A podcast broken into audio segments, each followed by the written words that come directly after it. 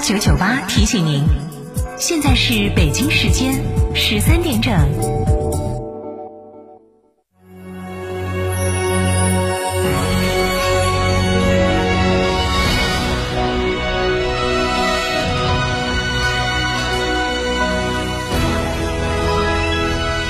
成都的声音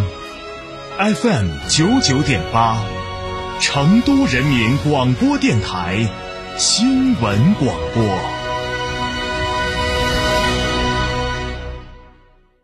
这十多年换了几次新房，但装修我一直选择美化天下，一如既往的环保，初心不变的品质，就在美化天下装饰。微信预约 C D C D 九六九六 C D C D 九六九六，电话预约八六六四四三零零八六六四四三零零。坦克品牌二十万辆共创季，十一月尊享五重好礼：至低零首付、零利率，至高七千元置换补贴，更有万元好礼等您来抽！嘉诚坦克龙潭店八二八七五五三三。欢迎光临天成餐厅，这里为品牌提供经典广播电视新媒体做法，有品牌宣传、软性植入、专属定制活动执行，独家代理成都电视台全频道频率以及看度 APP 广告业务。天成传媒层出不穷，合作热线八四三三六九五五九九八快讯。北京时间下午十三点零一分，这里是成都人民广播电台新闻广播，我是玲玲，为您播报新闻。首先，一起来关注一下本地新闻。十一月二十三号，记者从成都市人社局官网获悉，市人力资源和社会保障局、市教育局、市财政局联合发布关于加快落实一次性扩岗补助政策有关事项的通知。通知指出。补助对象为招用二零二零二零二一年度离校未就业普通高校毕业生、二零二二年度普通高校毕业生和登记失业的十六到二十四岁青年的成都市参保企业，补助标准为按每招用一人给予一千元的标准发放一次性扩岗补助。一次性扩岗补助采用免申即享的方式发放，也可接受企业的申请。符合条件的，将一次性的扩岗补助资金直接拨付到企业的社保参保缴费账户，或由企业确认的有效账户。近日，记者从四川省公安厅交通警察总队高速公路一支队了解到，G 四二一七荣昌高速公路问马段地处川西高原，沿线的海拔高差大。地形、地质、气候状况复杂，且伴长大纵坡及多处的隧道群，桥隧占比高。入冬以来，冰雪恶劣天气频发，行车环境十分复杂，安全风险隐患极高。为进一步做好问马高速冬季冰雪路段的交通安全管理工作，预防道路交通事故，保障人民群众交通出行安全，根据《中华人民共和国交》。道路交通安全法、中华人民共和国公路法、四川省高速公路条例等法律法规的规定，结合问马高速公路实际情况，决定对问马高速实施冬季交通管制。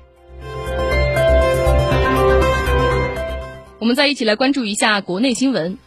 中国常驻联合国副代表耿爽二十三号说。中方将继续积极参与安理会一二六七委员会、反恐委员会和一五四零委员会工作，推进国际反恐合作，完善国际防扩散体系，为维护世界的和平与稳定做出新的贡献。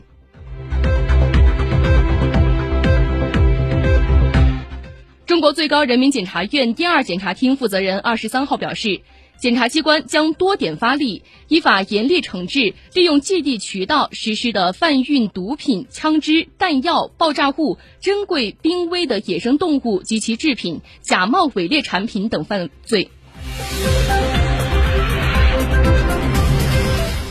记者二十三号从公安公安部获悉，公安机关打击整治沙坝、矿坝等自然资源领域黑恶犯罪专项行动取得明显成效。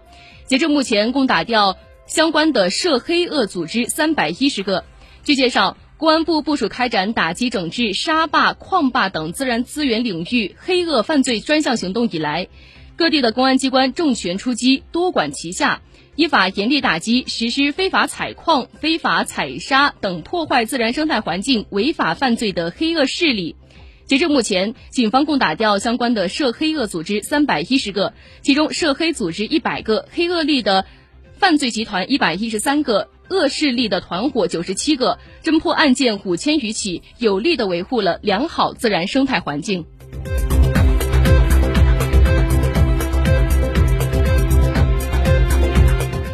国家卫健委日前印发《七岁以下儿童的生长标准》。昨天，该标准的主要起草人、首都儿科的研究所生长发育研究室研究员李辉介绍，近十年我国儿童生长发育已进入到平稳缓慢的增长阶段，生长水平已超过世界卫生组织现行标准。该标准规定了七岁以下的儿童生长水平与营养状况的评价指标和评价方法，适用于该年龄段的儿童生长水平与营养状况的群体及个体评价。评价指标包括了体重、身高、身长、头围和体重、体重指数等。标准将于二零二三年三月一号开始正式实施。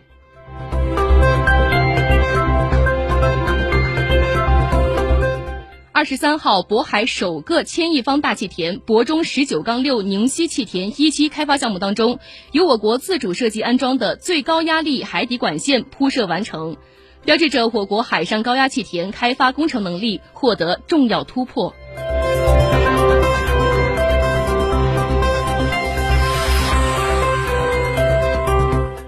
针对七国集团即将对俄罗斯石油实施的限价令，美国财政部二十二号表示，华盛顿及其盟友将很快敲定俄罗斯石油的价格上限。而另据《华尔街日报》的报道，价格上限可能会限定在每桶六十或七十美元，实施日期预计在十二月五号。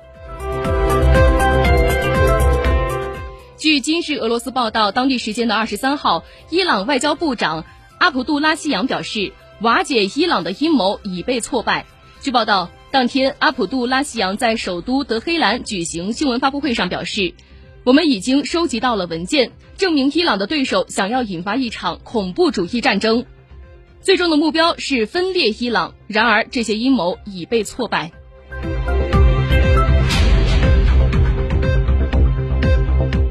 美国参议院近日发布的一份报告显示。二零一九年十月至十二月期间，美国司法部的数据库没有录入十一个州级监狱的死亡案例，也没有录入十二个州和哥伦比亚特区的任何一个地方监狱的死亡案例。另外，在二零二一财年，总共有近千起的监狱死亡案例未被统计在内。同时，司法部搜集的数据当中，有百分之七十的案件存在信息残缺。